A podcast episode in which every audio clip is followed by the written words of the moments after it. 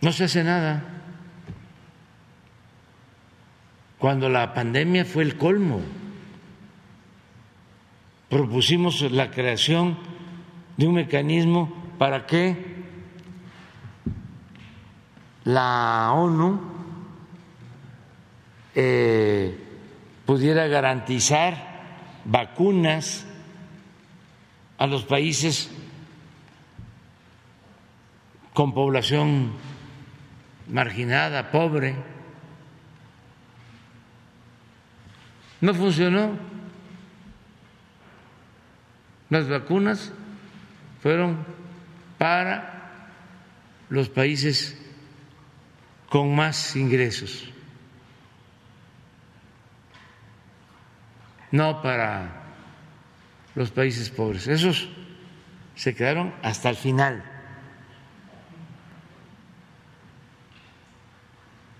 Entonces, lo de los organismos también eh, internacionales hay que revisarlos en su funcionamiento. Presidente, y una segunda cuestión tiene que ver con la semana de previa ya a la inauguración de Dos Bocas. Se ha difundido que el costo total podría ser superior o alrededor de los 18 mil millones de dólares, cuando el costo inicial estaba en 8 mil. ¿Qué tan cierto es esto? ¿Está exagerado? ¿Cuándo se darán a conocer? Es una exageración. Es que les molesta mucho lo de Dos Bocas. Hay un incremento pero este, en los términos autorizados por el Consejo de Pemex para la construcción de dos bocas. Y lo que cuesta dos bocas es desde luego menor a lo que eh, querían cobrar las empresas particulares extranjeras cuando se licitó y se tuvo que cancelar la convocatoria. Y se está haciendo, vamos a decir, por administración de manera directa, se contratan las empresas, pero la conducción de la obra está a cargo de la Secretaría de Energía. Y vamos a inaugurar la primera etapa el día primero, que ya también he dicho, es una etapa inicial de prueba, pero no eh, tiene que ver con esos costos que se dieron a conocer ayer o antier y también en todos los periódicos ¿No les pegaron el incremento de las materias primas, la guerra? ¿Mande? ¿No pegó también al proyecto el tema de los incrementos? Un aumento, pero no 18 mil millones.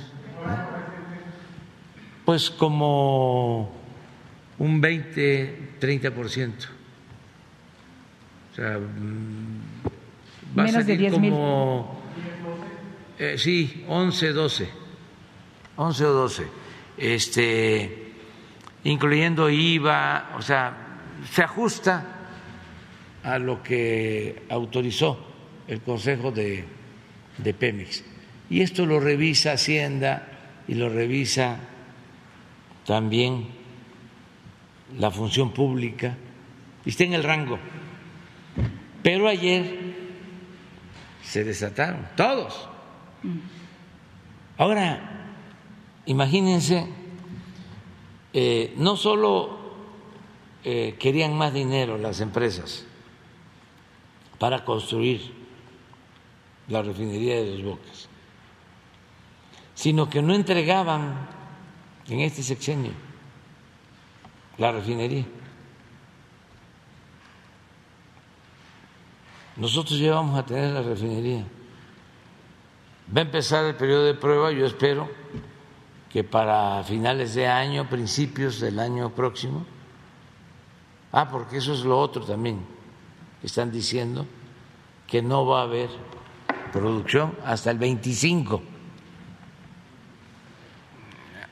No, vamos a producir el año próximo a toda la capacidad en dos bocas y vamos a lograr nuestro propósito de no comprar gasolinas en el extranjero, de ser autosuficientes.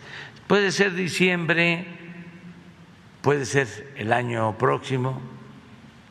Es un periodo de pruebas. Cuando se inauguró la última refinería que se hizo en Salina Cruz. Creo que llevó como un año de periodo de prueba. Esto en 1982,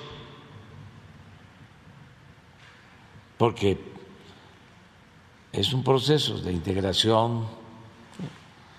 Ahora que vamos a ir se van a dar cuenta de lo que es ¿No tienes una foto de la refinería? ¿Cómo está? Es una gran obra para procesar 340 mil barriles diarios. Vamos a producir en esa refinería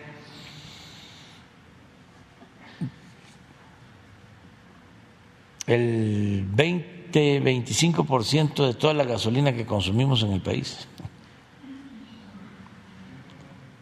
Y les comento algo para ver si este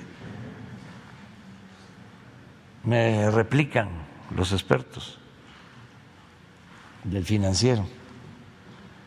Miren eso. Es una obra magna. ¿En cuánto tiempo? Tres años y medio.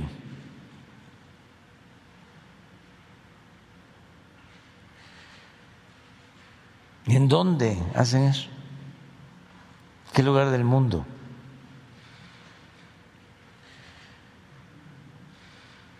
Pero en vez de estar este diciendo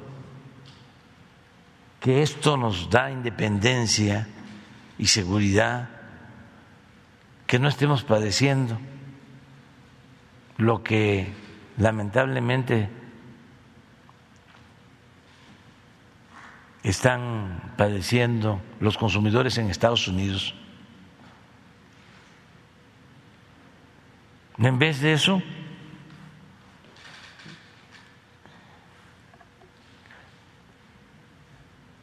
atacar.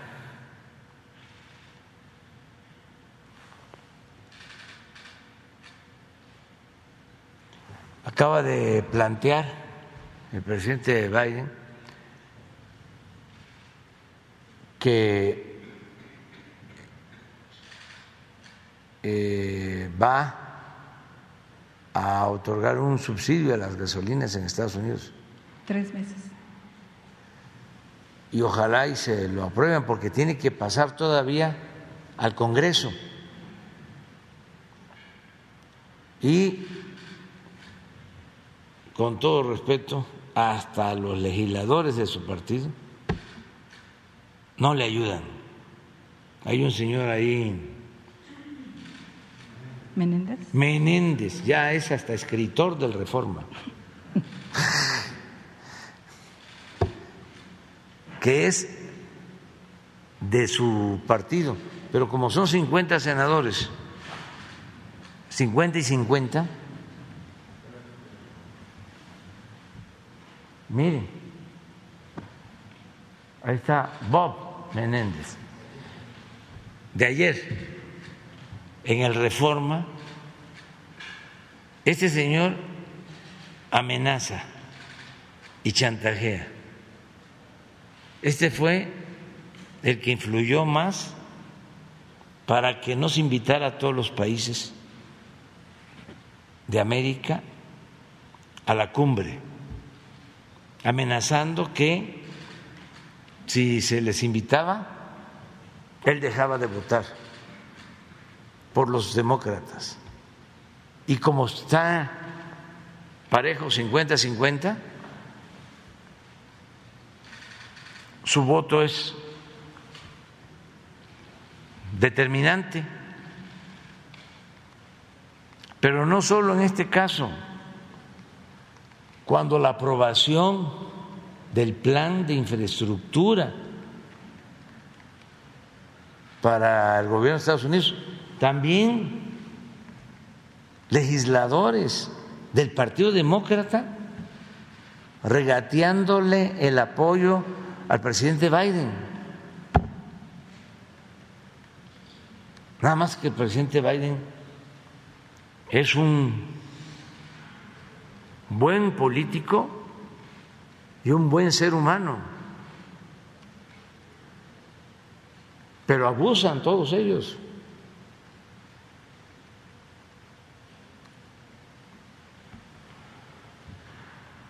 Puro ventajoso.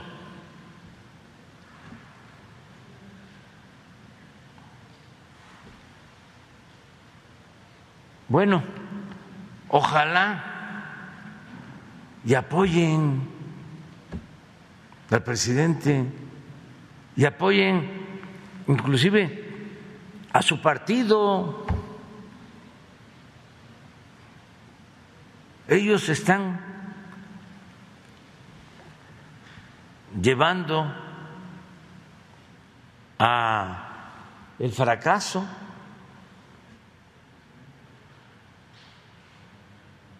a su partido y no ayudan al presidente.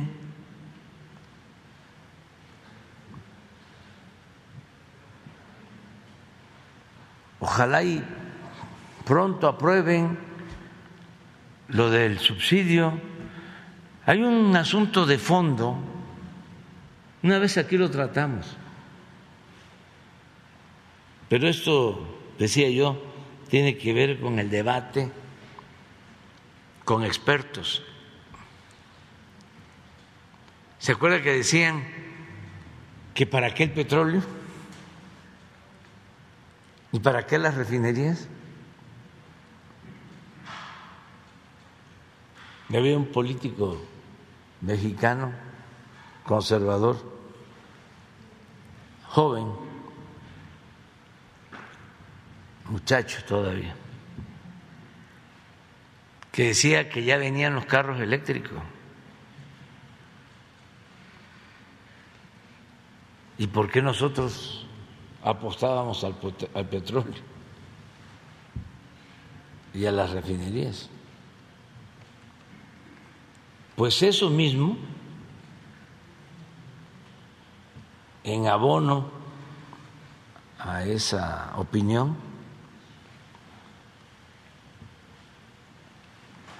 se generalizó en el mundo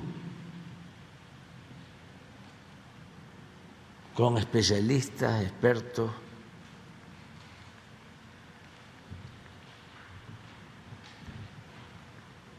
empresarios, políticos,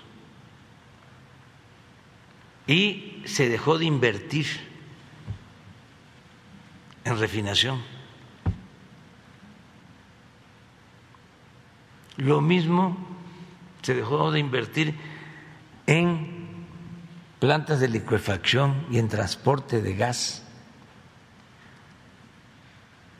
Y ahora, ¿qué sucede? Que se puede tener crudo, pero ¿cuánto lleva rehabilitar o construir refinerías, porque ni modo que le van a poner crudo a los automóviles. Y lo de que los carros iban a ser eléctricos, pues ya lo son en algunos lugares de Estados Unidos, pero en una proporción menor. Eso lleva tiempo. Por eso no se debe elevar la técnica a rango supremo cuando se trata de gobernar los pueblos.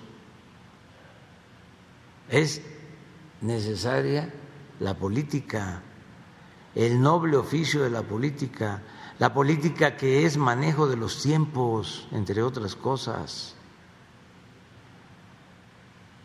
Entonces ahora, ¿cómo se lleva gas a Europa si no hay plantas de liquefacción?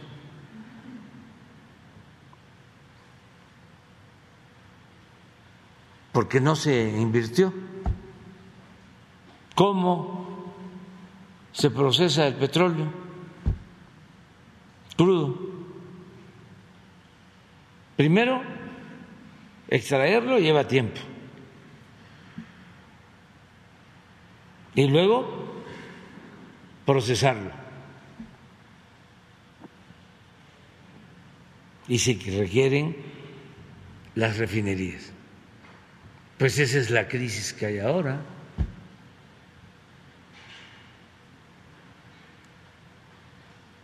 Entonces eso es lo que puedo decir de dos bocas. Nosotros actuamos de manera precavida y tenemos ya capacidad para producir el doble en las seis refinerías que existían.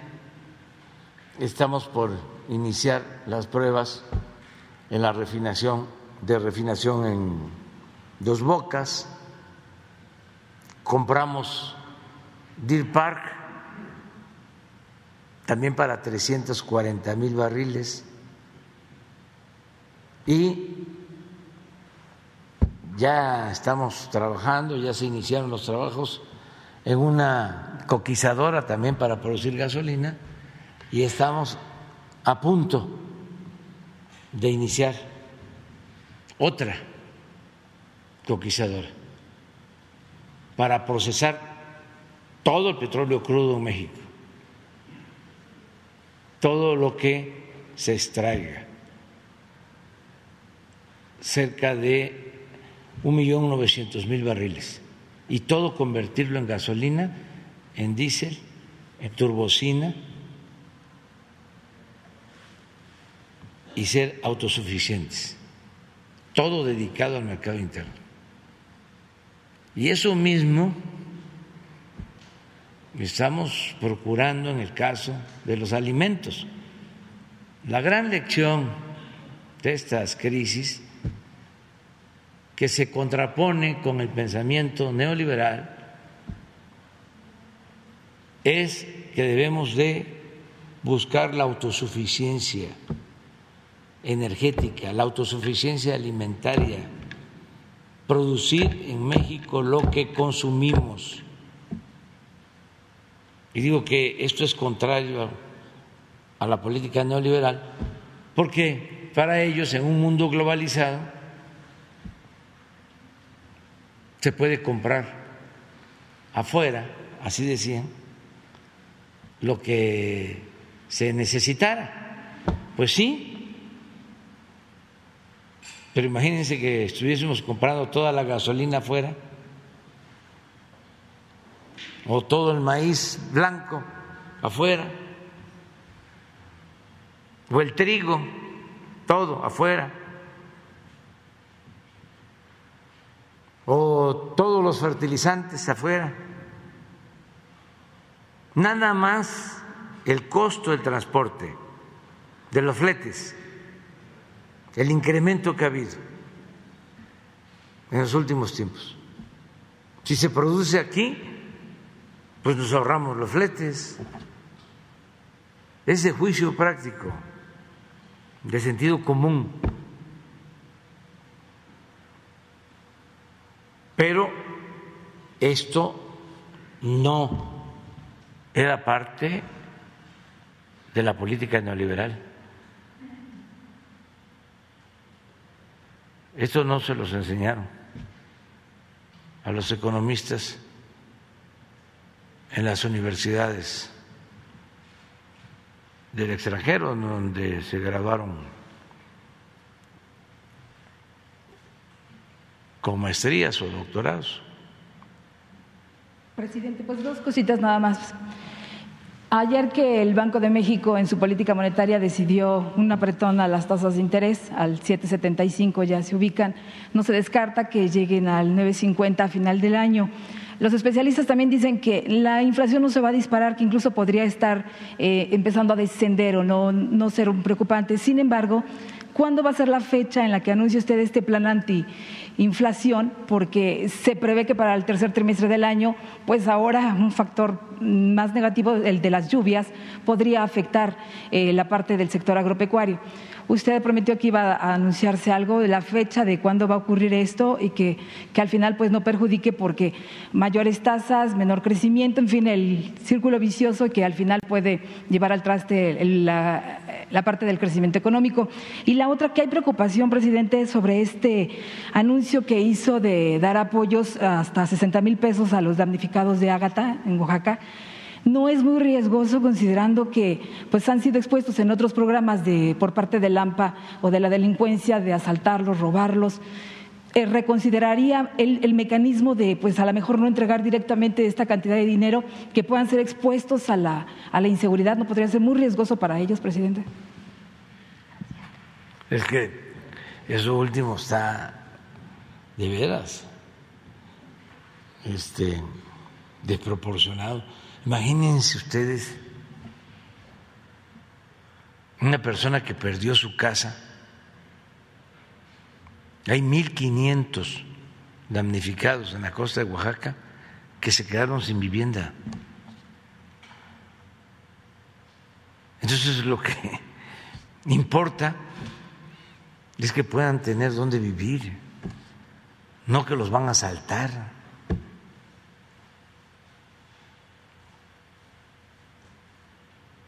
Sí, desde luego que hay que cuidar que no los roben, pero además ahí no hay problema, la gente es muy fraterna, muy solidaria, es parte de lo mismo, ¿no? Si mantenemos nuestras costumbres, tradiciones, en nuestros pueblos, en el México profundo, hay muchos valores, no hay corrupción no hay maldad, aunque me cuestionen de que siempre defiendo al pueblo bueno. No, los corruptos están arriba. No es cierto eso de que la corrupción es parte de la cultura del pueblo de México. No, eso es falso completamente falso. Otra gran mentira. Entonces lo que estamos haciendo es ayudando porque necesitamos que tengan sus casas y se cuida para que eh, no les roben, pero los ladrones no están ahí. En esos pueblos no hay ladrones. Andan por ahí cerca, pues, pero... y llegan nada más de vez en cuando. Pero no son ladrones, no hay problema. Y lo otro, también lo mismo, suben las tasas. Yo respeto la autonomía del Banco de México, pero como que ya deberían de pensar los técnicos en otra fórmula, porque no solo son los técnicos del Banco de México, son los del Tesoro, son todos los bancos centrales del mundo. Cuando hay inflación, la fórmula es aumenta las tasas de inflación, de, de interés, en todos lados. ¿Qué significa eso? Para la economía. Y así ya no va a haber inflación. Otro día hablaba yo de que es como cuando se tiene un carro que se calienta, camina pero se calienta. pues esa es la inflación, el que el carro se caliente.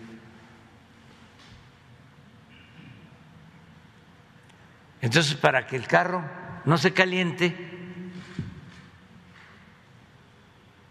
se apaga y ya no camina.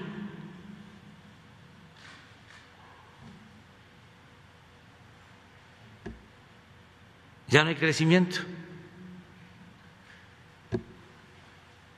Esa es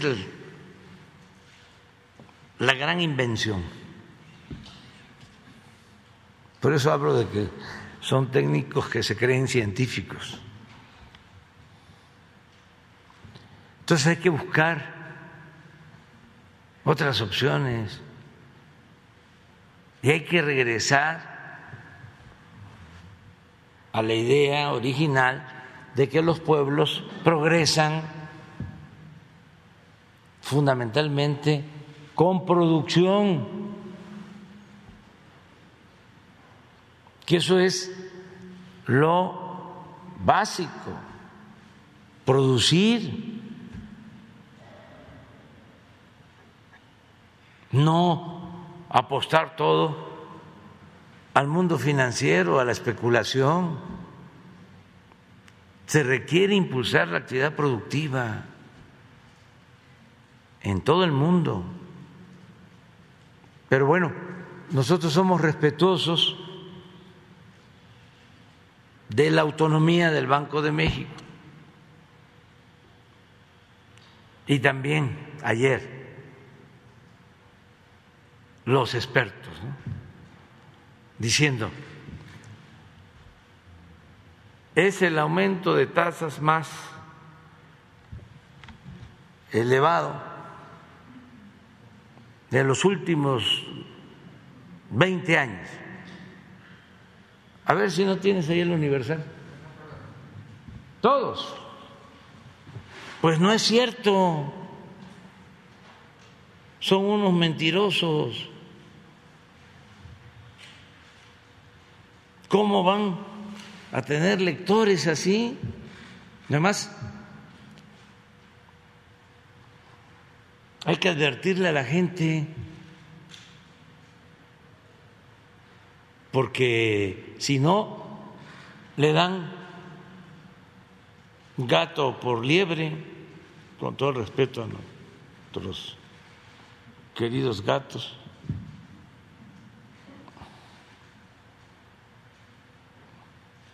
¿Cómo se le va a creer?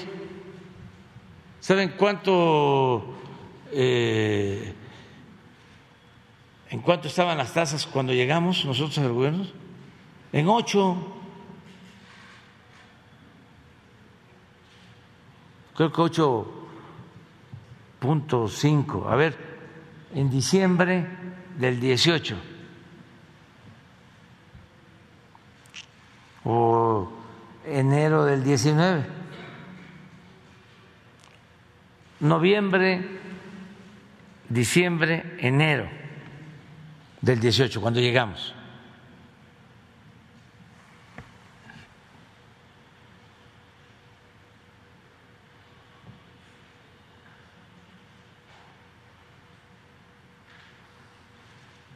Alza histórica.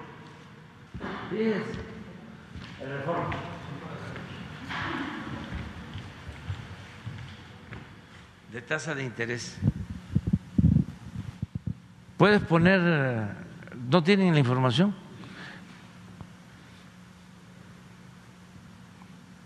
Pero así están todos.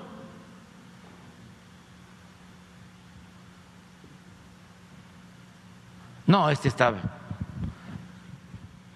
más sensacionalista todavía. México aplica la mayor alza de tasa de interés en la historia. Ese es el universal.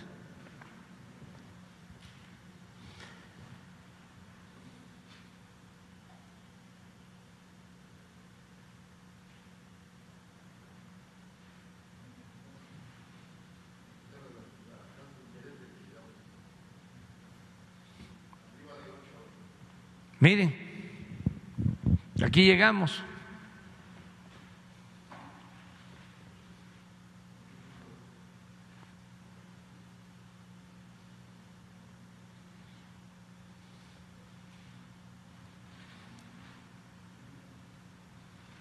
Vuelan mucho. 825.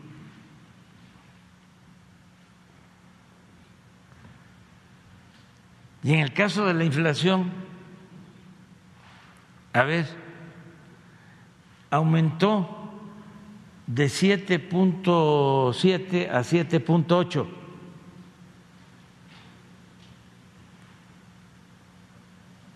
Pero es con el dato de la quincena de junio.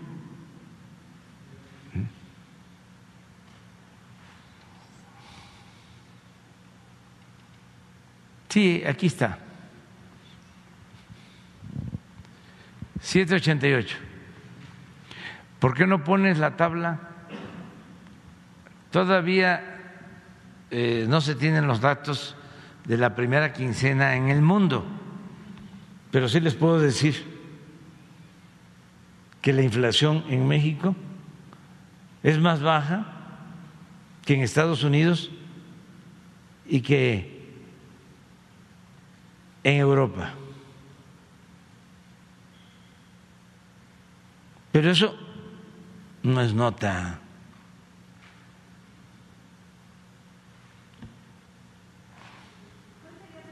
en lugar del incremento de tasas, presidente? Impulsar la producción, ¿qué es lo que estamos haciendo? En el caso de energético nos dio tiempo. El caso de alimentos es que dejaron completamente abandonado el campo. completamente abandonado el campo. Entonces, eh, tenemos producción de maíz blanco que, bueno, es un consuelo, que es el que se ocupa más en los alimentos, pero hay que importar alrededor de 16 millones, 16 millones de toneladas de maíz amarillo para el sector pecuario, para alimentos de pollos, para alimentos de cerdo. Esto de Estados Unidos.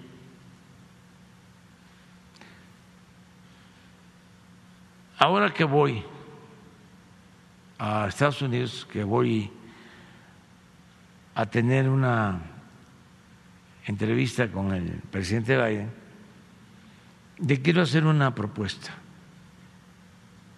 Para que conjuntamente, en la medida de nuestras posibilidades, podamos llevar a cabo un plan antiinflacionario conjunto A ver, les hablo de tres acciones. La primera nos está funcionando muy bien, que es la que tiene que ver con energéticos. Como está arriba el precio del petróleo crudo, los excedentes los estamos utilizando, inclusive no todos, para que no aumente el precio de las gasolinas y del diésel. Y eso nos ayuda al mismo tiempo para controlar la inflación. Lo segundo es que estamos impulsando la actividad productiva en el país. Hice un recorrido por cinco regiones de México, me reuní con agrónomos, con extensionistas, con los que trabajan en el campo para que impulsemos sobre todo la producción de autoconsumo, que nos ayuda mucho. Y se están reconvirtiendo algunos programas que ya teníamos para el campo. Por ejemplo, el Sembrando Vida, que es para árboles frutales y maderables. Estamos planteando que se inicie con cultivos básicos, con maíz y frijol, que se intercalen eh, cultivos básicos, sobre todo maíz y frijol, en el Sembrando Vida. Y vamos a beneficiar a 800 mil productores con fertilizantes gratuitos. Todo esto nos va a significar más producción. Adicionalmente hicimos un acuerdo con distribuidores y dueños o gerentes de tiendas departamentales para eh, cuidar que no aumenten los precios de una canasta básica. Y eso está funcionando, lo hemos logrado. Y quiero aprovechar para agradecerles a quienes están participando en este plan. Muchos distribuidores, muchas tiendas de autoservicio que están respetando precios, que no están abusando. Y aquí los eh, lo evaluamos los lunes con el quién tienen los precios, el precio o el costo de la canasta básica y todos este, están cumpliendo, unos más, otros menos, pero eso es muy importante también, es parte del plan antiinflacionario. Y ahora en Estados Unidos, eso es lo tercero, quiero hacer una propuesta.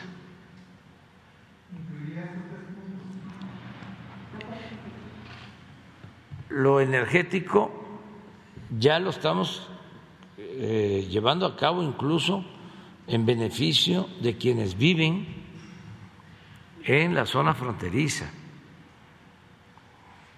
este, hay estadounidenses que ya están eh, abasteciéndose de gasolina en México, porque es más barata, y tomamos la decisión de mantener los precios y de permitir a todos que carguen la gasolina.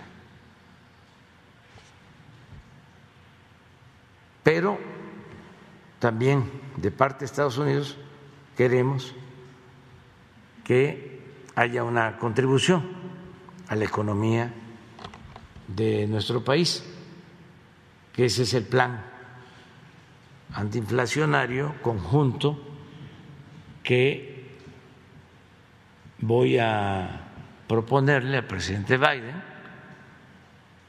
Y estoy seguro que eh, van a haber buenos resultados, porque el presidente Biden está preocupado por esta situación por eso lo de su propuesta de que se reduzca el precio de las gasolinas, unos hablan de dos dólares el galón, otros que 50 centavos el galón, lo que sea ayuda. Es que no me puedo adelantar. Ya tengo este documento. Tengo el documento. Sí. Este em, y va a ser favorable, pero vámonos despacio, porque si no distorsionan las cosas y, y es algo que va a ayudar a la gente en Estados Unidos y va a ayudar a nuestros eh, paisanos mexicanos, de aquí y de allá. Entonces, vamos a esperarnos. Entonces, miren la inflación en Brasil, en Chile, en Colombia, en España. Esto todavía, esto es mayo.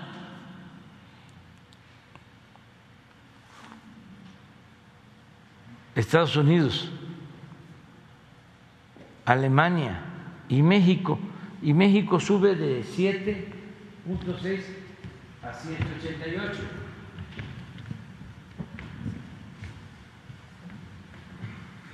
Pero aún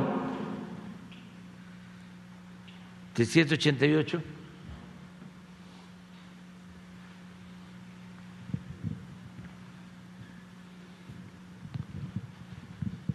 Sin embargo, nuestros adversarios quisiera que nos fuera mal. Se olvidan de que en política cuenta mucho la suerte. Decía Maquiavelo que se requería virtud y fortuna, virtud y suerte. Bueno, sigue. Ah, a todos los damnificados de Oaxaca ya se les entregó tu apoyo. Eso también para los que hablaban de, ¿cómo se llamaba esta fuente de corrupción? Fonden.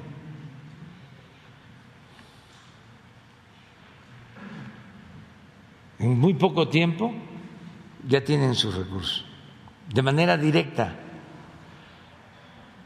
No están esperando que los proveedores que habían en gobernación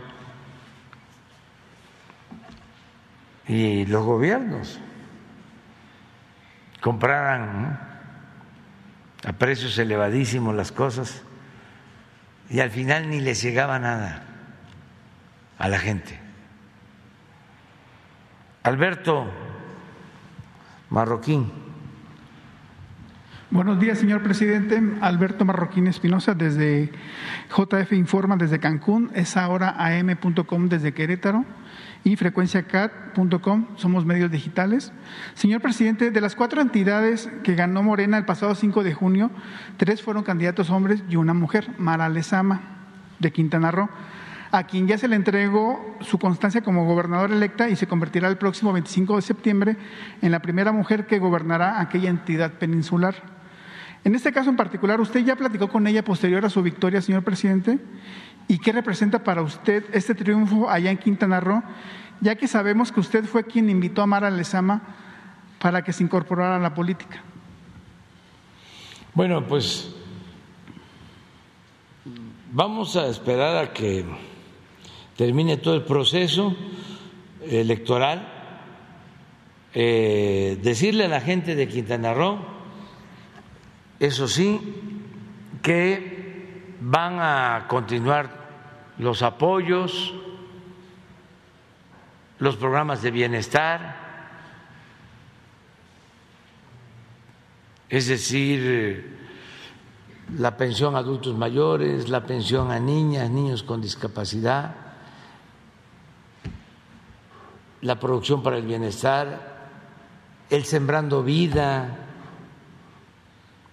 el apoyo a pescadores, las becas a estudiantes, el programa de jóvenes construyendo el futuro.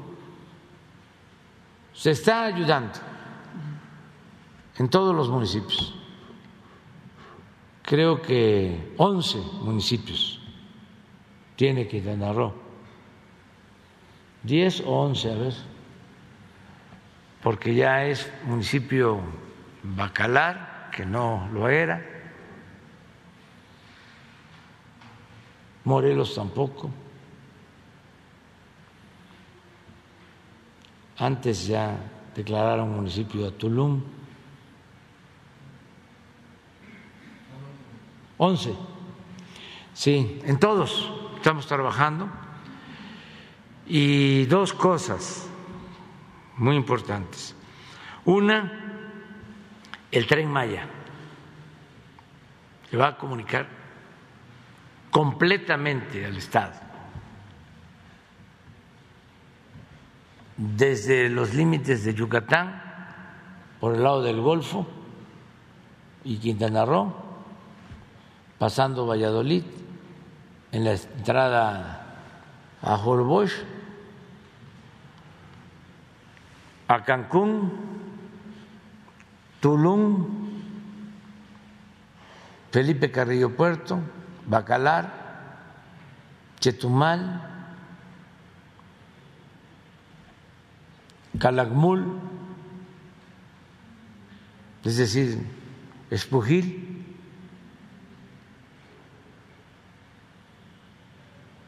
que ya es Campeche, pero ya está en los límites. Pero es todo, todo Quintana Roo, eh, comunicado con el tren Maya.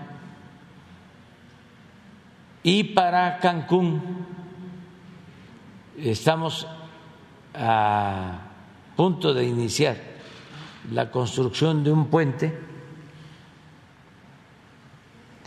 que va a ayudar mucho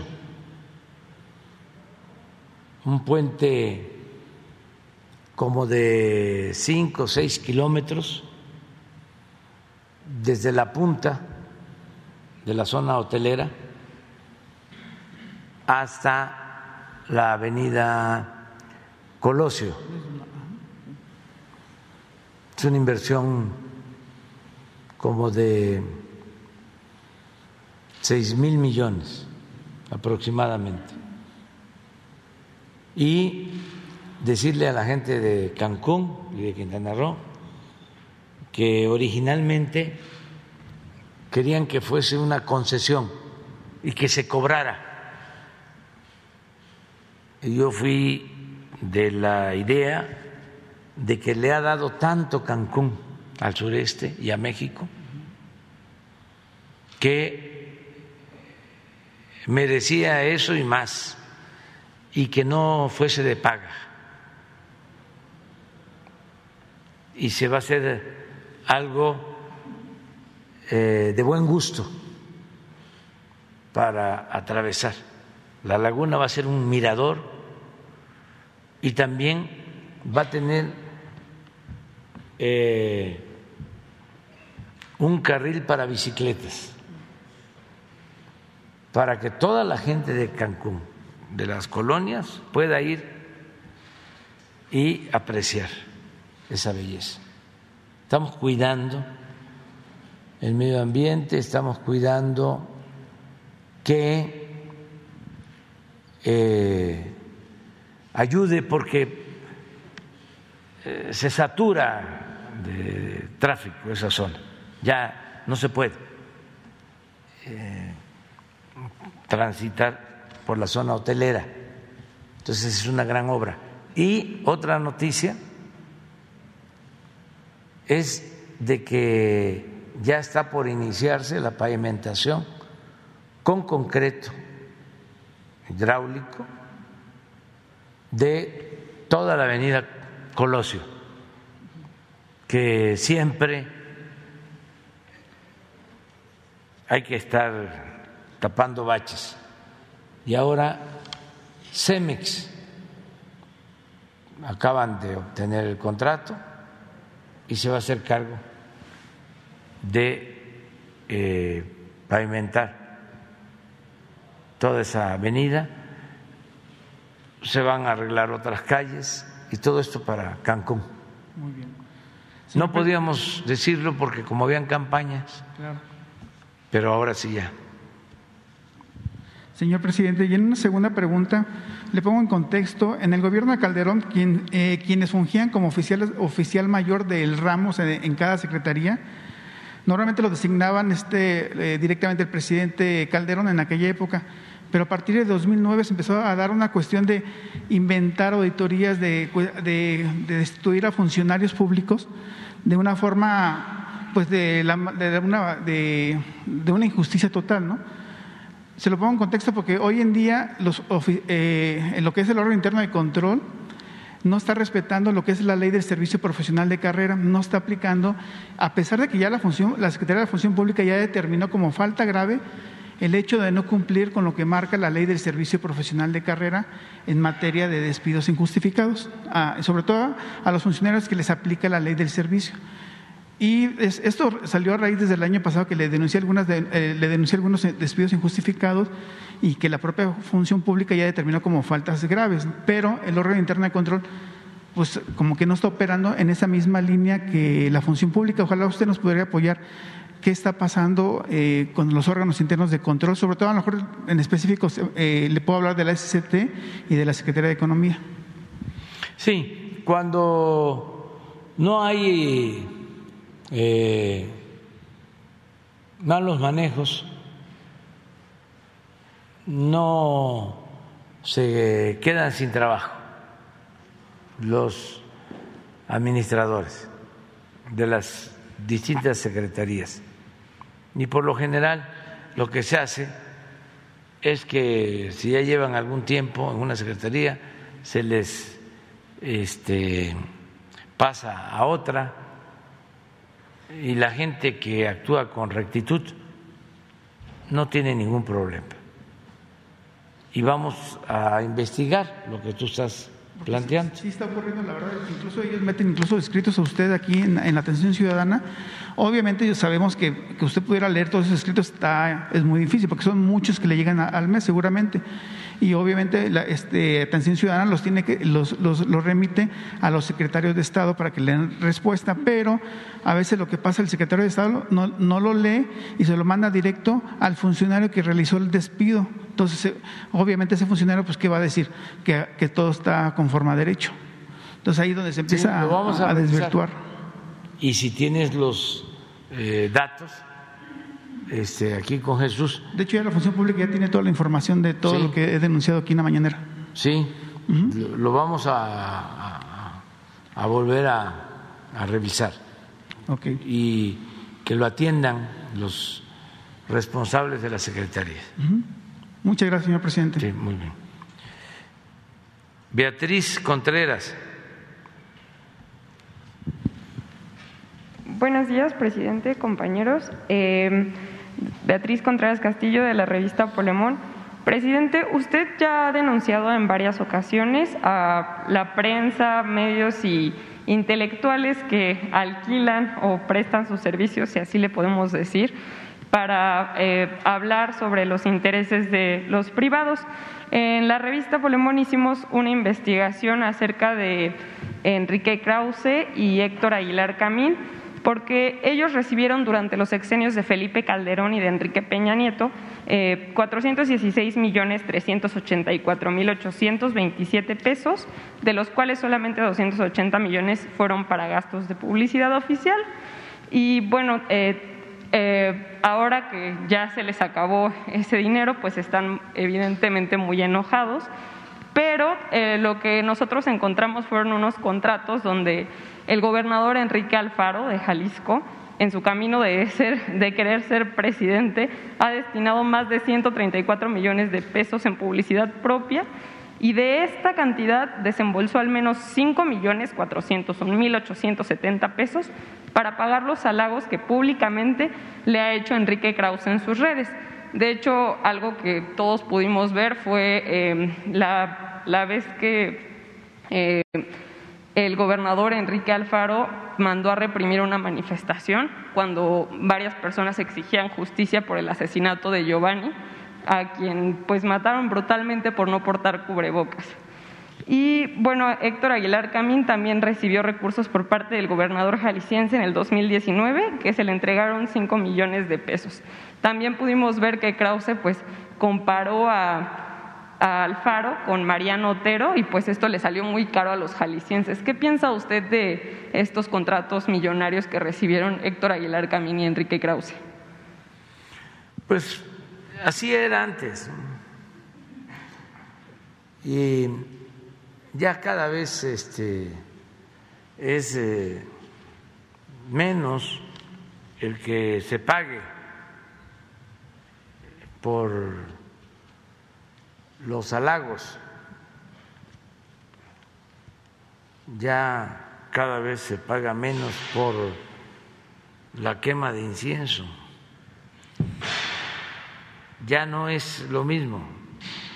Eh, antes, ahora sí que canaseaban porque sacaban del gobierno federal, sacaban de los gobiernos estatales, sacaban de los organismos autónomos, todo lo que era, por ejemplo, cultura, universidades, y además sacaban de las asociaciones empresariales. Les daban incluso empresas, corporativos. Entonces ya no es lo mismo. Sigue habiendo financiamiento, pero es menor. Lo que falta por transparentar es el dinero que reciben asociaciones como las de Claudio X González del gobierno de Estados Unidos. Eso todavía no está claro.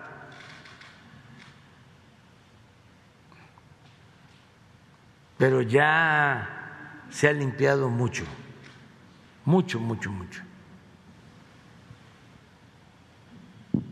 Y por eso pues es el enojo, pero imagínense cuánto ahorro.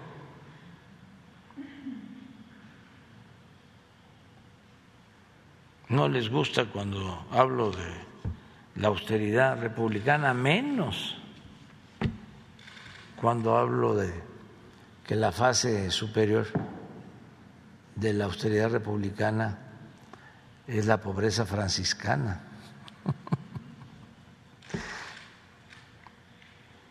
Porque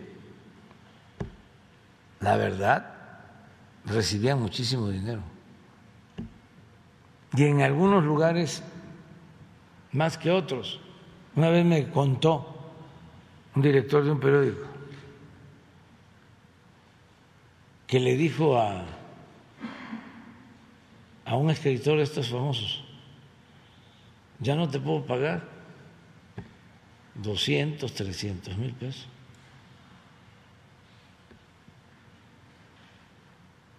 Ya no puedo pagarte tanto.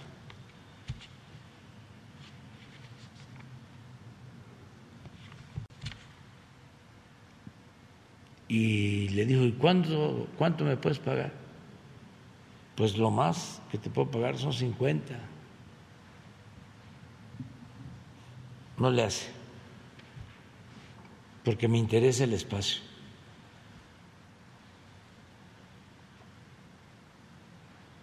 O sea, porque el espacio le permitía tener otros ingresos.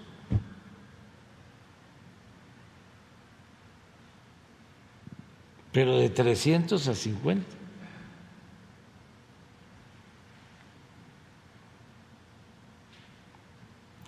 ¿Ustedes creen que la gente sabía que Carlos Loret de Mola, nada más de ingresos formales, recibía tres millones de pesos mensuales?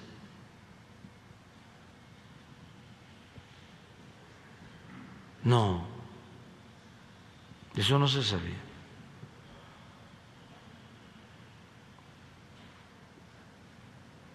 Y hay otros que recibían más, mucho más. Y mansiones y departamentos en el extranjero igual que los políticos corruptos. Competían.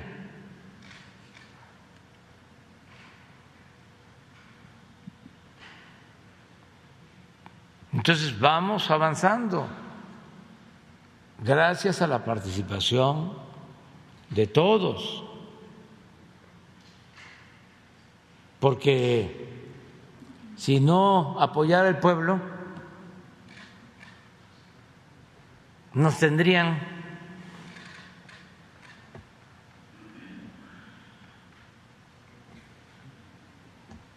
bocabajeados,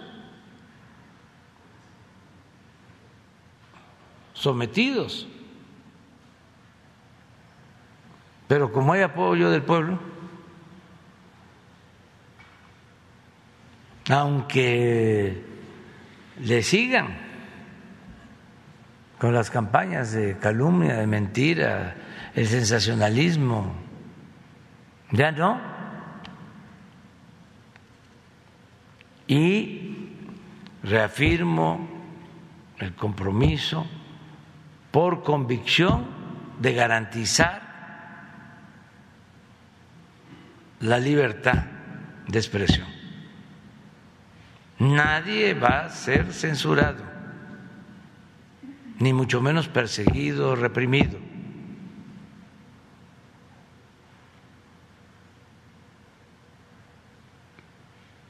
Y nos va bien. Ayer la encuesta que mide cómo están los presidentes en el mundo, nos vuelve a dar un buen lugar. ¿Por qué no la pones? Vamos a, a presumir. Un ratito nada más. Como decía este Monsi, para el archivo de vanidades. Este Ahora que me acordé de Monsi, les voy a mostrar, a ver si lo encuentran, a Monsi con una eh, foto de un periódico de la jornada, de unas declaraciones de Felipe Calderón. ¿No la tienes? Búscala, pero a ver la encuesta. Este es de ayer. y hay que ponerla para que, como es tanto bombardeo, si se vive aquí en la Ciudad de México, ¿no? Y se ve en el carro y se va escuchando un programa de radio y golpeteo, golpeteo, golpeteo, golpeteo y cambias la estación y golpeteo, golpeteo, golpeteo, pues a lo mejor lo que decía el propagandista de Hitler, Goebbels, una mentira que se repite muchas veces puede convertirse en verdad. Entonces nos pueden hacer dudar. No, no, no, no, no, no. La revolución de las conciencias, ya la gente está muy consciente. Miren cómo están. 67 de aprobación, 25 en contra. Nada más este señor nos gana. Modi, 76-19, presidente de la India. Y de los aprobados, a ver, bájale, sin, sin dar nombres.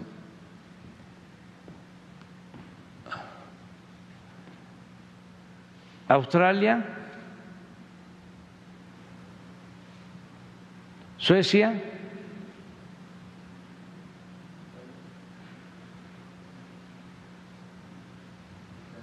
Italia, eh, eh, aquí está, ¿no? ¿No es eso?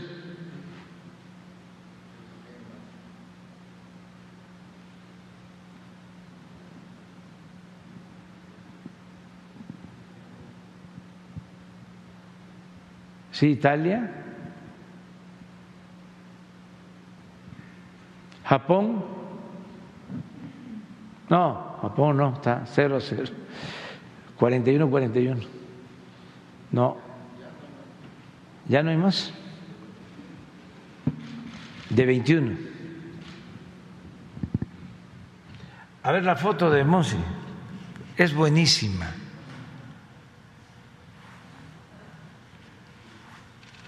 Ahí está Monsi.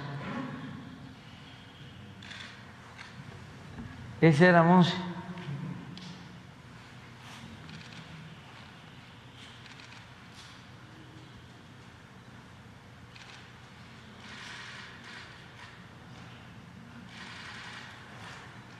Sacando la declaración de un estadista.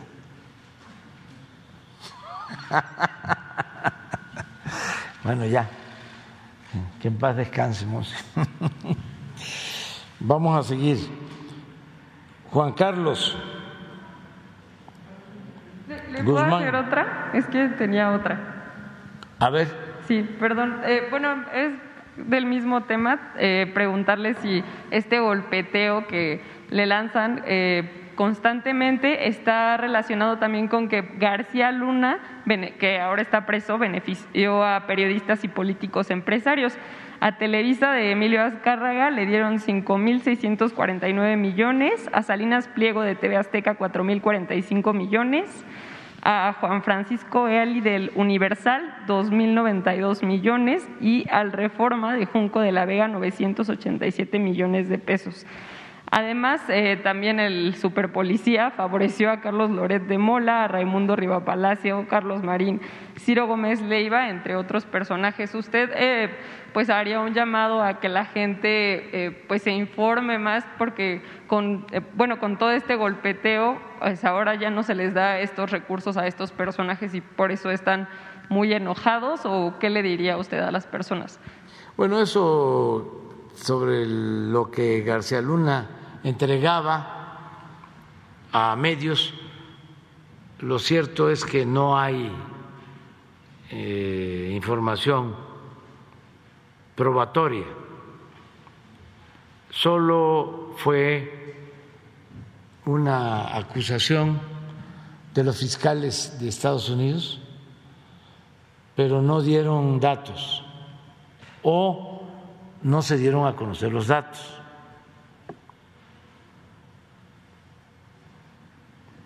Yo siento que eh, el,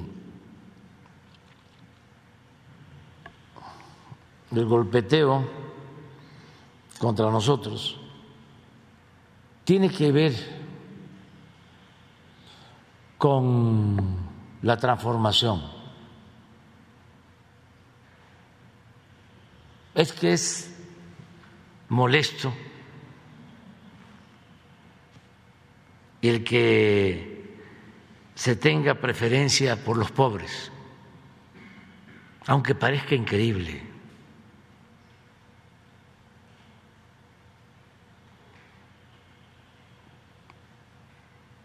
Al conservadurismo le molesta mucho eso. Por eso lo de populismo, lo de paternalismo, todo lo que ellos cuando estaba en su apogeo el neoliberalismo, le entregaban a los de arriba, le llamaban fomento o rescate, como el caso del FOAPRO. Pero lo que se le da a los pobres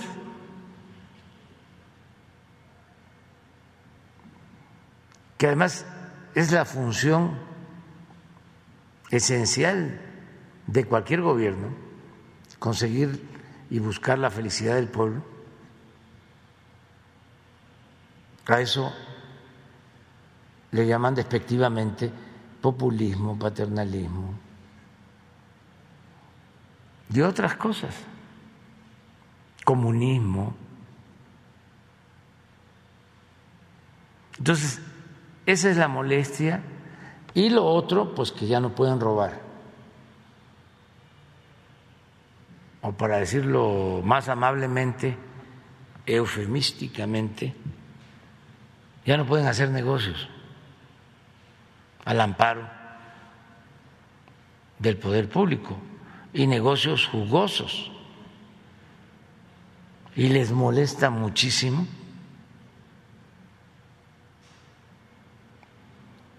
que ahora tienen que pagar impuestos que no pagaban. cuando uno de estos potentados llegó al convencimiento de que tenía que pagar los impuestos que debía y que eran más de 10 mil millones de pesos, le dijo a la directora del SAT, los voy a pagar, pero lo que más me molesta es que lo va a decir en la mañanera. no lo dije. ¿eh?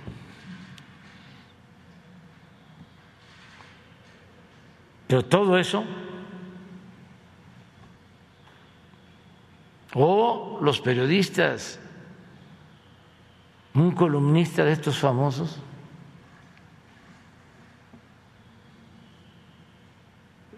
era ley lo que escribían. Y eso viene de tiempo atrás.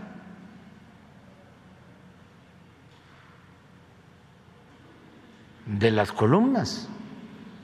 Los políticos se levantaban a ver el periódico para ver las columnas. Y un columnista era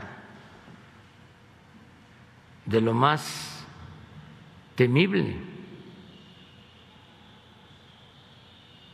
Aplicaban la máxima de Maquiavelo de que era mejor ser temido que ser amado.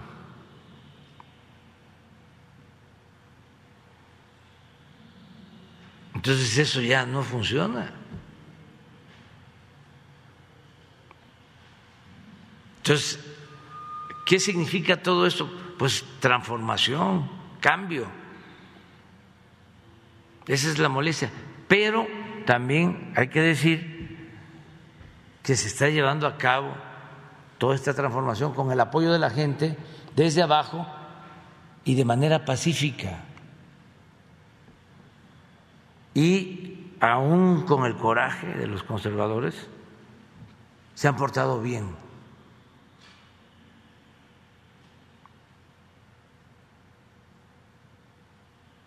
porque no ha pasado de periodicazos y de este, reportajes y calumnias. Pero eso, con un pueblo consciente, no altera en nada la vida pública. Yo tengo la dicha enorme de que casi no han habido manifestaciones en contra.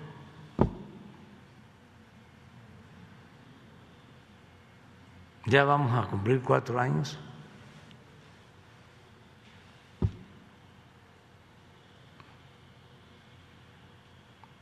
Y donde quiera que voy, hasta los que no están de acuerdo con nosotros, y además tienen derecho porque se debe de garantizar las libertades y no todos podemos pensar igual y hay que garantizar el derecho a disentir porque eso es la democracia.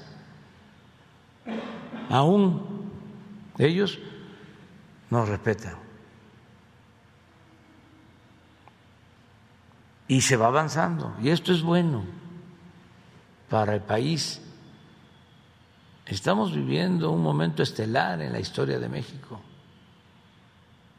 Por más eh, que digan, este, qué barbaridad, cuánta violencia, hay más em, homicidios ahora que cuando Felipe Calderón. Nada más que eso es una verdad a media y a veces las verdades a medias son mentiras completas. No tienes ahí cómo agarró Calderón el gobierno, cuántos homicidios habían cuando él entra y cuántos deja. Ese es el dato.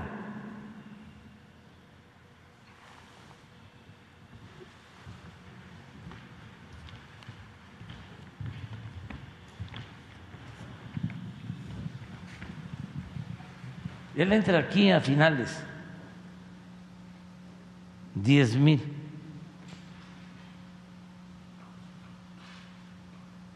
Ya en el 2007, bueno, incluso estaba abajo, pero diez mil empieza. Y se ve en el 12, 25 mil.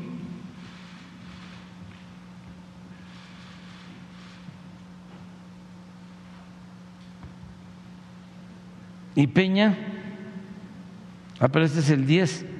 Ah, no, aquí está el 2, 25 mil 900. De 10 mil a 25 mil. Más del doble.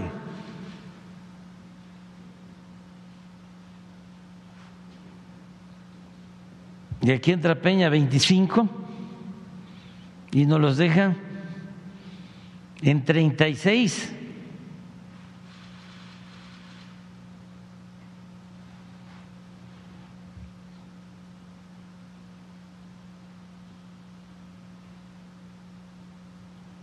Y de 36 lo tenemos en 33 hasta el año pasado. Y yo espero que aquí esté más bajo. Pero esto no, no lo ven. Así nos analiza.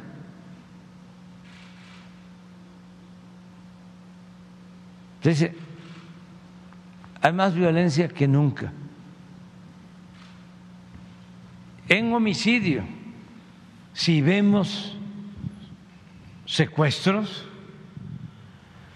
no, pues hemos bajado el 65% de secuestros.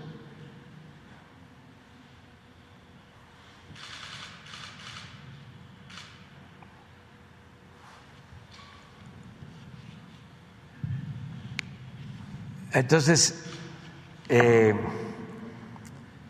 están muy molestos, pero tienen que irse acostumbrando Ayer hablábamos del lamentable caso de los asesinatos en Chihuahua, de los dos sacerdotes y de el guía de turista, y seguimos ahí investigando. Pero ¿cómo el Papa? Sí, además de líder político religioso, es un hombre de buena fe.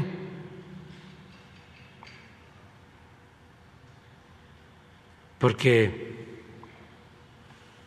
pone su este mensaje, lamenta la violencia, cuestiona el que haya violencia, pero dice, la violencia no es el camino. Eso no ayuda. No, pero ayer expresé de cómo de manera muy responsable él aborda este grave asunto, pero sabe lo que estamos haciendo, está informado.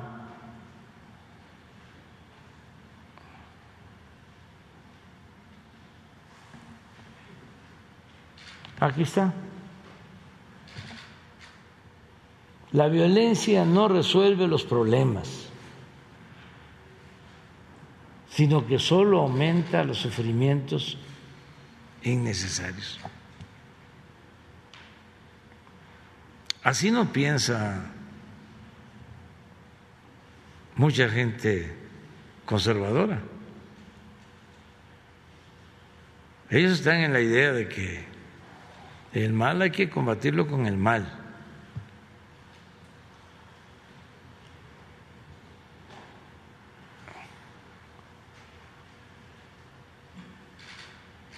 Y que la violencia hay que enfrentarla con la violencia. No, solo siendo buenos podemos ser felices. Y atendiendo las causas.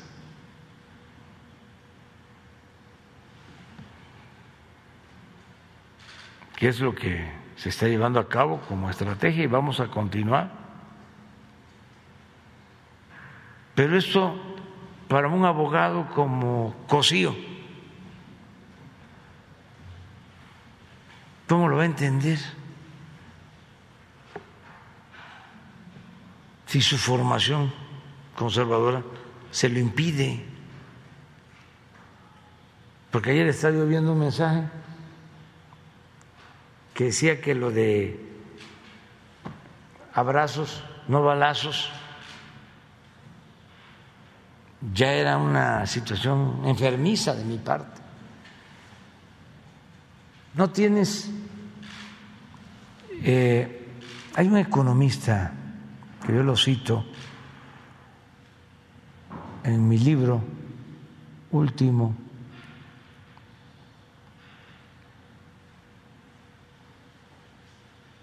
que habla sobre la violencia.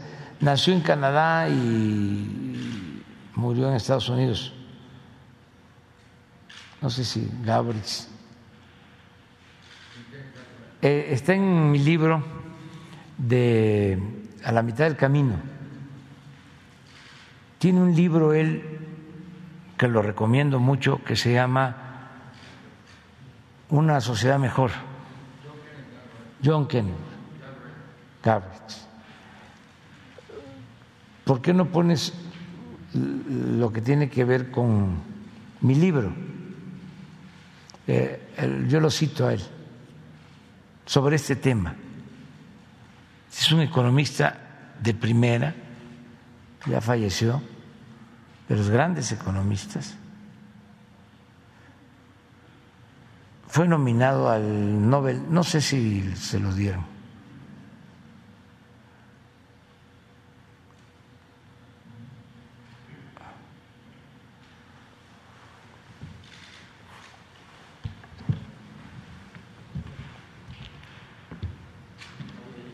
Sí, con esta nueva concepción estamos respondiendo a la justificada exigencia social de pacificar el país. Siempre se había apostado a la coerción y nosotros en cambio estamos convencidos de que como sostenía John Kenneth Galbraith, la delincuencia, fíjense lo que decía, la delincuencia y la convulsión social de nuestras grandes ciudades son producto de la pobreza y de una estructura de clases corrupta que ignora o menosprecia a los pobres. La solución actualmente aceptada, así el pensamiento dominante. Son las medidas policiales, el confinamiento de los individuos de tendencias criminales y la lucha cara y futil contra el narcotráfico. A un plazo más largo o más allá de cualquier plazo, la solución más humanitaria, improbablemente la menos cara, es acabar con la pobreza que induce al desorden social.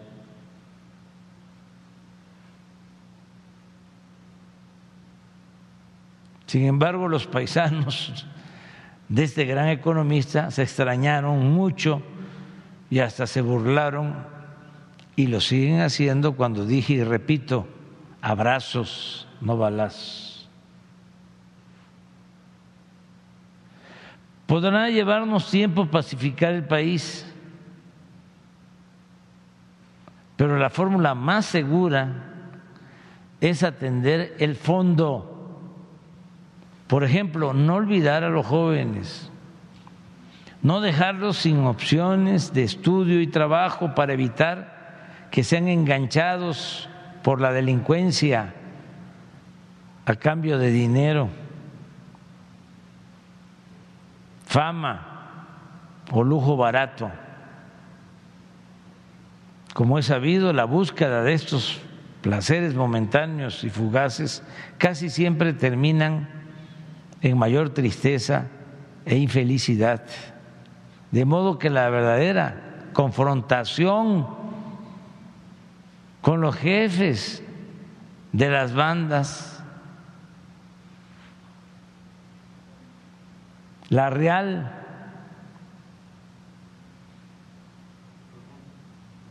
y profunda, la importante es evitar que se lleven a los jóvenes y dejarlos solos, sin un ejército de reserva para delinquir. Esta es nuestra estrategia, la he escrito. Y la voy a defender, la tengo probada. La paz es fruto de la justicia.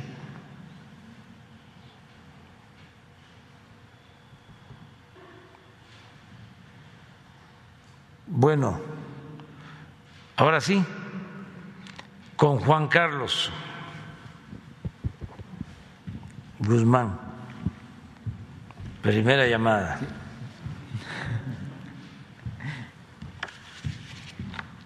Señor presidente, buen, bueno, señor Señor presidente, buen día. Carlos Guzmán de ABA Noticias de Cuatro Media Telecomunicaciones de Veracruz. Eh, dos temas y una queja muy rápida porque tengo que salir corriendo con la jefa de gobierno. Tengo evento con la jefa de gobierno en Iztacalco. Eh, rápidamente, si nos puede dar su opinión sobre el tema del caso Lozoya. Ayer se difundieron nuevos audios en los cuales supuestamente el fiscal Alejandro Gers estaría pues eh, obligando, conminando al papá de, Emilio Lozoya a cambiar de defensor de inicio. Esa, señor presidente, muchísimas gracias. Pues no tengo opinión sobre eso, porque este, pues es una lucha de eh, intereses,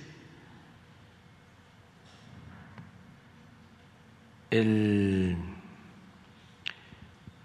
señor Lozoya está acusado de entregar sobornos a legisladores del PAN y también de manejar dinero en la campaña del licenciado Peña Nieto. Es un asunto que está viendo la Fiscalía. Y hay pues mucha confrontación, participan abogados, y no me quiero meter en eso. Solo eh, repetir que le tengo confianza al fiscal. ¿Mande?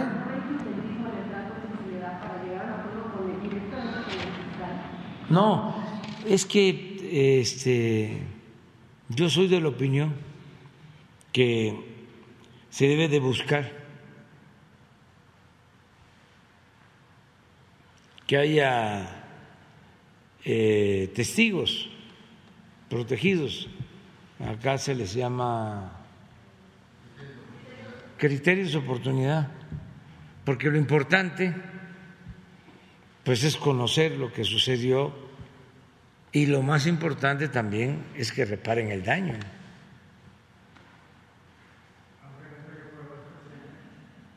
Eso corresponde a la Fiscalía y a los jueces,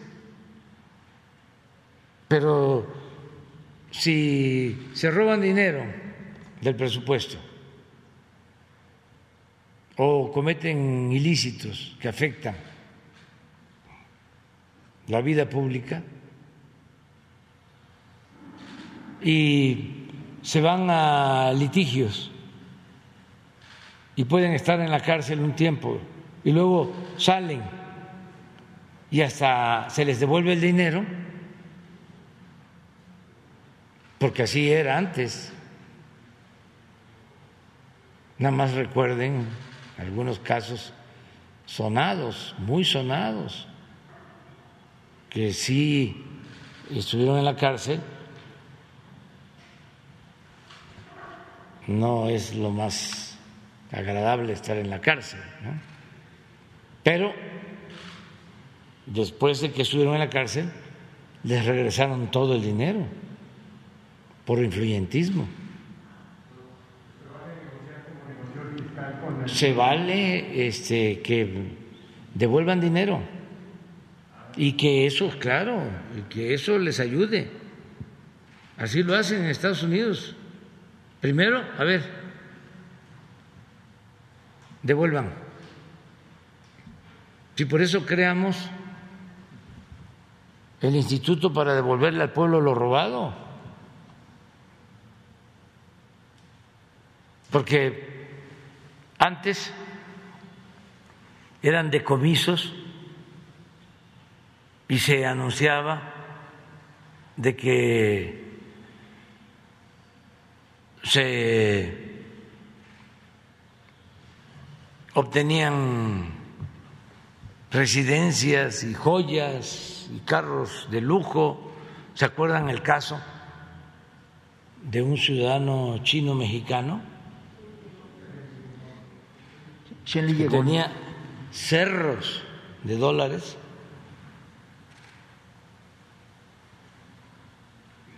Hubo hasta una entrevista famosa, no sé cómo era, que le hicieron y que cuando lo amenazaron supuestamente,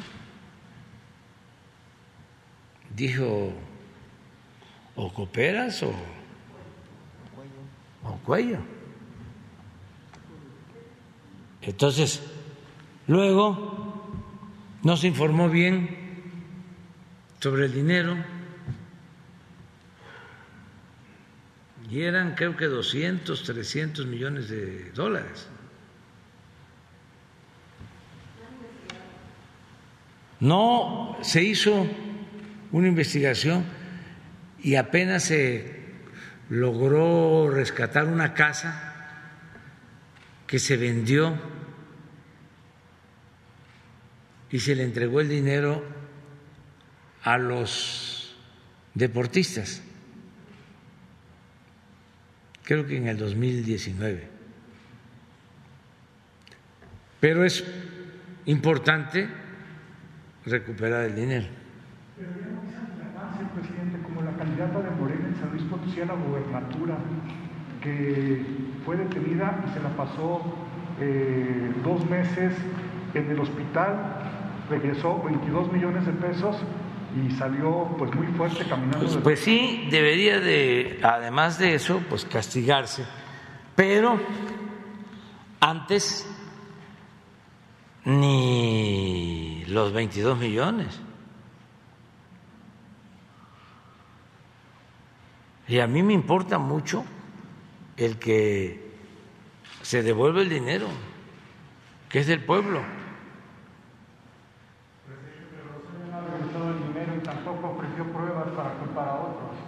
Pero eh, todavía no sale, ¿no? ¿O ya salió? No, confíen que lo hará. Yo sí, no pueden liberarlo si no repara el daño. Yo les platiqué aquí de un caso de una empresa petrolera famosa que entregó sobornos, fue denunciado como Debrecht en Estados Unidos y allá devolvió dinero y en sus declaraciones planteó que había sobornado a funcionarios de Pemex en este gobierno. Entonces nos enteramos, se dio a conocer y dijimos, pues vamos a presentar una denuncia. Nos buscaron para devolvernos el dinero, pero no querían que se supieran los nombres de los funcionarios. Y dijimos, no, no hay acuerdo. Primero, los nombres y luego la reparación del daño. Y ahora sí ya dieron a conocer los nombres hace poco, porque mantuvimos la denuncia, la mantenemos. Y es una empresa famosa, porque así era. Veían a México como tierra de conquista, hasta en los países con más ética empresarial, se veía a México como botín. Ya no hablemos de países en donde las empresas no tienen ninguna ética, ninguna limitación moral. Esos se metían hasta la cocina, hasta contrataban a los altos funcionarios públicos, a los más elevados, los convertían en sus empleados. Así era. Entonces, en este caso, yo no veo este mal que haya arreglos para que informen. A ver, ¿cuánto distes? ¿A quién le distes? ¿De cuánto fue el de Falco? Y las autoridades que hagan la investigación y se fijen los topes este, de lo que tienen que pagar para reparar el, daño. Lo que hizo el señor Ansira, que aceptó devolver 200 millones de dólares. Lleva como 75 millones o 100, no tengo la información, ya devueltos y los abogados, porque ese era un grupo también muy especial, se anunciaban en las revistas. De esas famosas y frívolas, salían con trajes impecables bien, bien, bien este, arreglados. Y sus este, notas eran,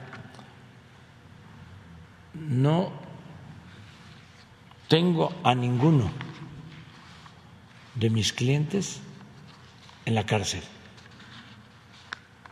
Pues ¿cómo iban a tener a sus clientes en la cárcel? Si no era delito grave la corrupción. Y tenían una red de componendas y de complicidades. Eso ya no hay. ¿O lo han visto ustedes? Habían unos famosos.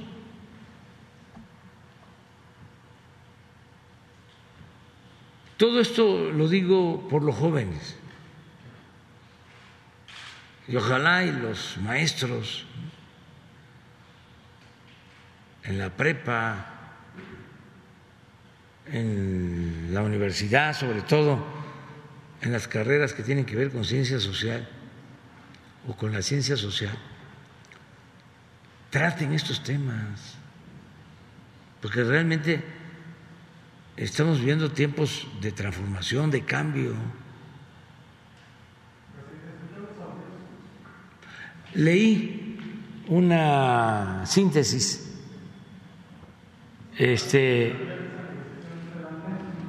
leí eh, una transcripción de una conversación entre el fiscal y el papá de el señor Lozoya. Esa es la de ayer. ¿Esa es? Esa es la de ayer, la de ayer justamente. La de ayer. ¿Hay otra nueva? No, esa es la, esa es la reciente, la que ustedes... Ah, esa es la que leí. Sí, sí, pero ya con eso, como dijo el del machetazo, ya con eso tengo. No, eh, este, mi trabajo es este atender todo. Por ejemplo, yo eh, cuando fui jefe de gobierno le decía yo al procurador, un gran abogado, Bernardo Batis, todo lo que tiene que ver con dinero hay que mandarlo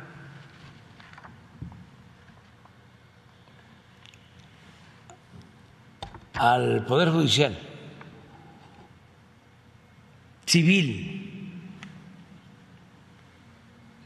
pleitos de herencia, porque tremendos, ¿eh?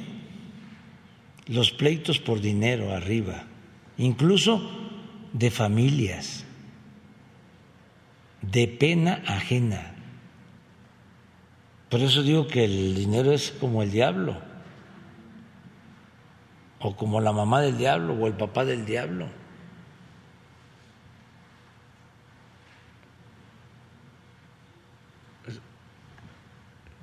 enferma a la gente.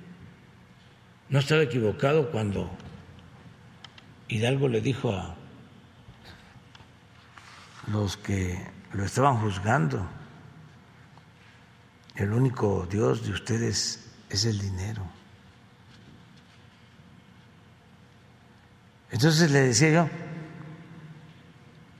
no, esto es procuración de justicia, pero para todo el pueblo. No solo las tranzas de los de arriba, porque era muy común querer convertir asuntos civiles en penales. ¿Y saben por qué? Porque cuando es un asunto civil se va a un juzgado y tarda. Cuando es un asunto penal, aunque no debiera serlo, pero por el influyentismo, convierten el asunto civil en penal y va a la orden de aprehensión y detienen a la persona y como ya está detenida, pues entonces sí, cobran rápido y los abogados, con la influencia que hacen esa maniobra, reciben muchísimo dinero. Una vez nos descuidamos y uno de estos abogados, famosísimos, hizo una operación así de convertir un asunto civil en penal y se ganó como mil millones de pesos el abogado.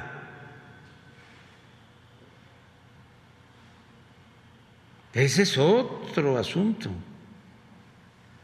Los jueces Y no generalizo, ¿eh? Magistrados, ministros, no generalizo. Incluso reconozco que hay muchos jueces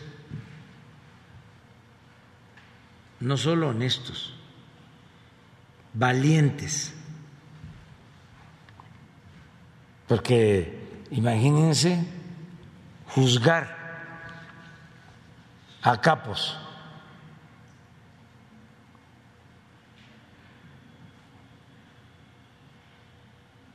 Sin embargo, hay otros que son trácalas, pero hay muchos jueces valientes y honestos, magistrados ministros, como en todo, pero sí está muy penetrado el Poder Judicial. Sin embargo, no podemos generalizar, porque sí hay gente honesta, íntegra y valiente. Nosotros le damos protección a jueces, pero de todas maneras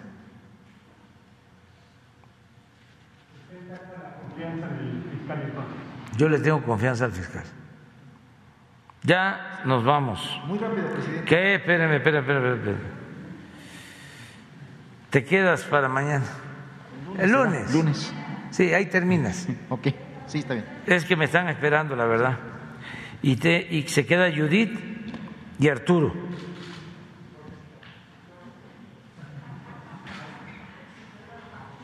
Sí, y que la pasen bien. Sí, 你呢？